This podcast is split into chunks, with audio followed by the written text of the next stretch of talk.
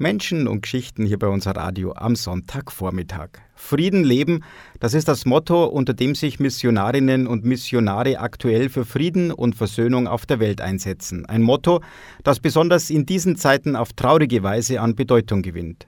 Auch Missionarinnen und Missionare aus dem Bistum Passau sind in den verschiedensten Ländern tätig. Drei von ihnen haben sich für uns Zeit genommen, um von ihrer Arbeit zu erzählen. Zuerst einmal darf ich aber noch Christine Krammer begrüßen. Sie leitet das Referat Weltkirche im Bistum Passau. Frau Kramer, Sie haben ja einen guten Einblick in die Missionsarbeit bei uns im Bistum. Aber bevor wir darüber sprechen, erst einmal ganz grundlegend, was bedeutet denn eigentlich der Begriff Mission? Der Begriff der Mission hat sich in den letzten Jahrzehnten, sage ich mal, sehr stark verändert.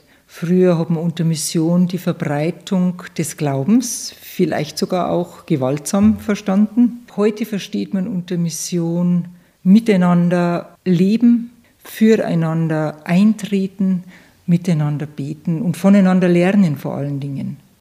Wenn ich als Missionar tätig sein möchte, welche Eigenschaften und Persönlichkeitsmerkmale soll ich denn dafür idealerweise mitbringen?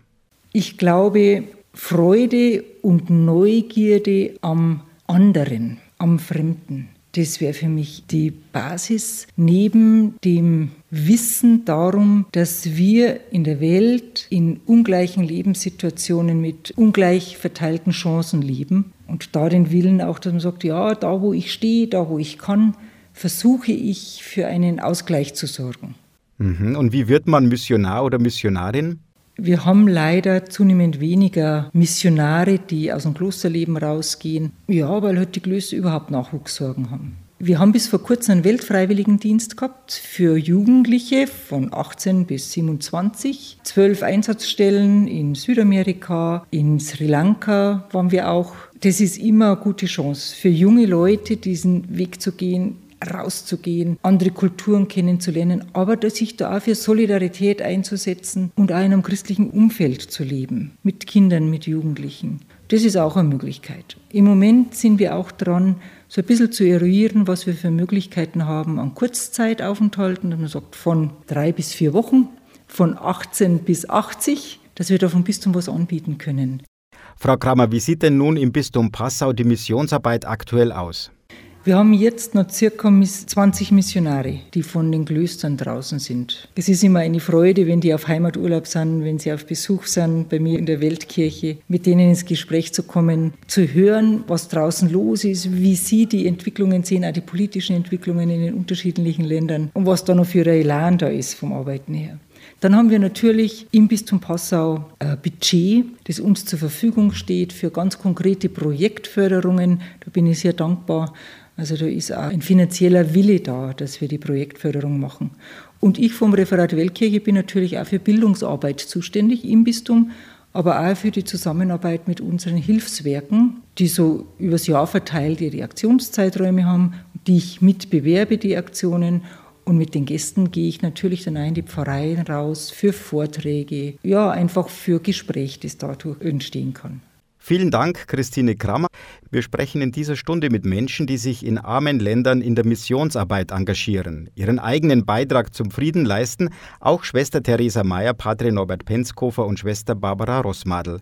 Sie sind drei der letzten Missionarinnen und Missionare im Bistum Passau. Schwester Barbara, Ihr Einsatzland ist Sambia. Was genau ist dort Ihre Tätigkeit? Ja, ich bin die Koordinatorin, nennt sich das in Sambia, so viel wie die Leiterin von einem Ausbildungszentrum für gefährdete Mädchen und auch Jungs. Wir haben angefangen speziell mit Mädchen, die keine Ausbildung machen können, in der Kinderarbeit waren oder sind und mir halt eine kostenlose Ausbildung ermöglichen in dem Bereich Computertraining, Nähen, Schneiderei und eine Kochausbildung.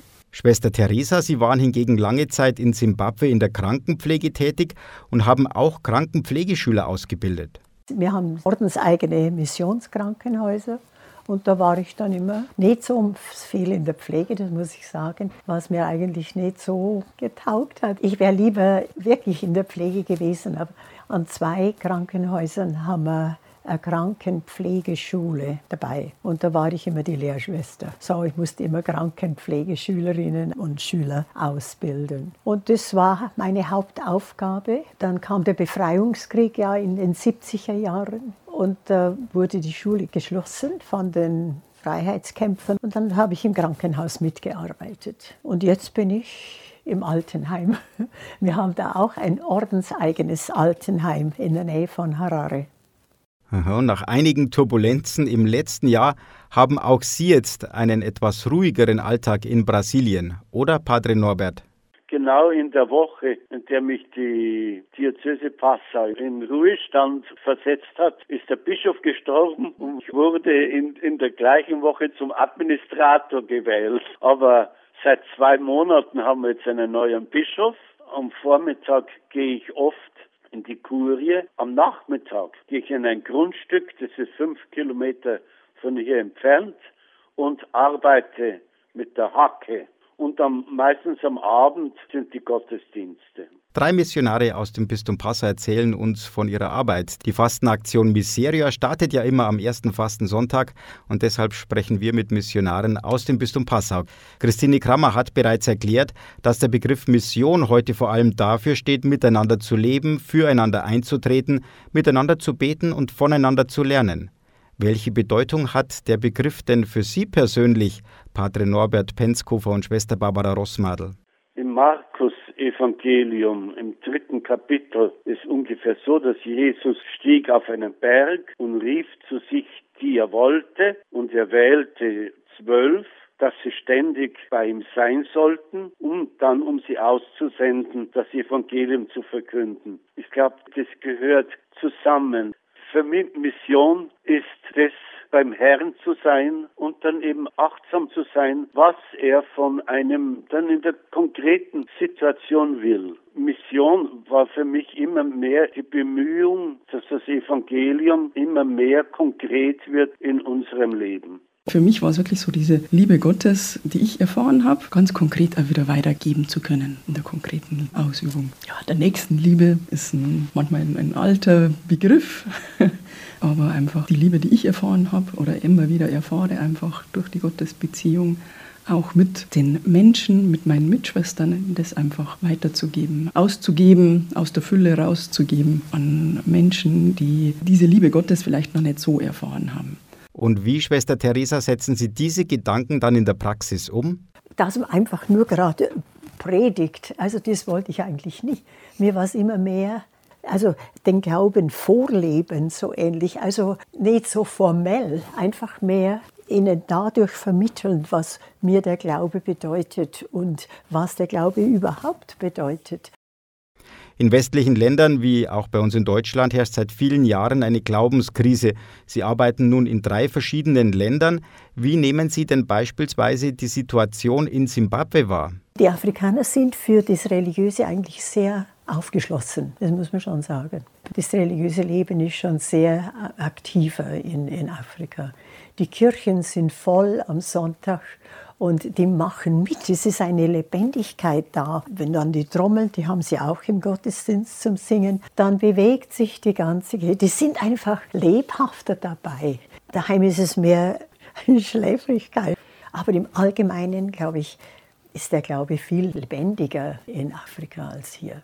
Und wie, Padre Norbert, ist es in Brasilien? Brasilien ist schon sehr geprägt von der westeuropäischen Kultur. Und deswegen die Säkularisation spürt man natürlich auch hier. Die katholische Kirche verliert stark Leute an die freikirchlichen Bewegungen. Aber was mehr sorgt, dass früher gab es hier fast niemand, der sagt, ich habe keine Religion. Und beim letzten Volkszählung war das schon eigentlich eine Zahl. Padre Norbert und Schwester Barbara, vor diesem Hintergrund, wie begegnen Ihnen denn persönlich dann die Menschen vor Ort? Wie ich nach Brasilien gekommen bin, glaube ich, waren, wir, waren 16 Priester. Von diesen 16 waren zwölf Ausländer und nur vier Brasilianer.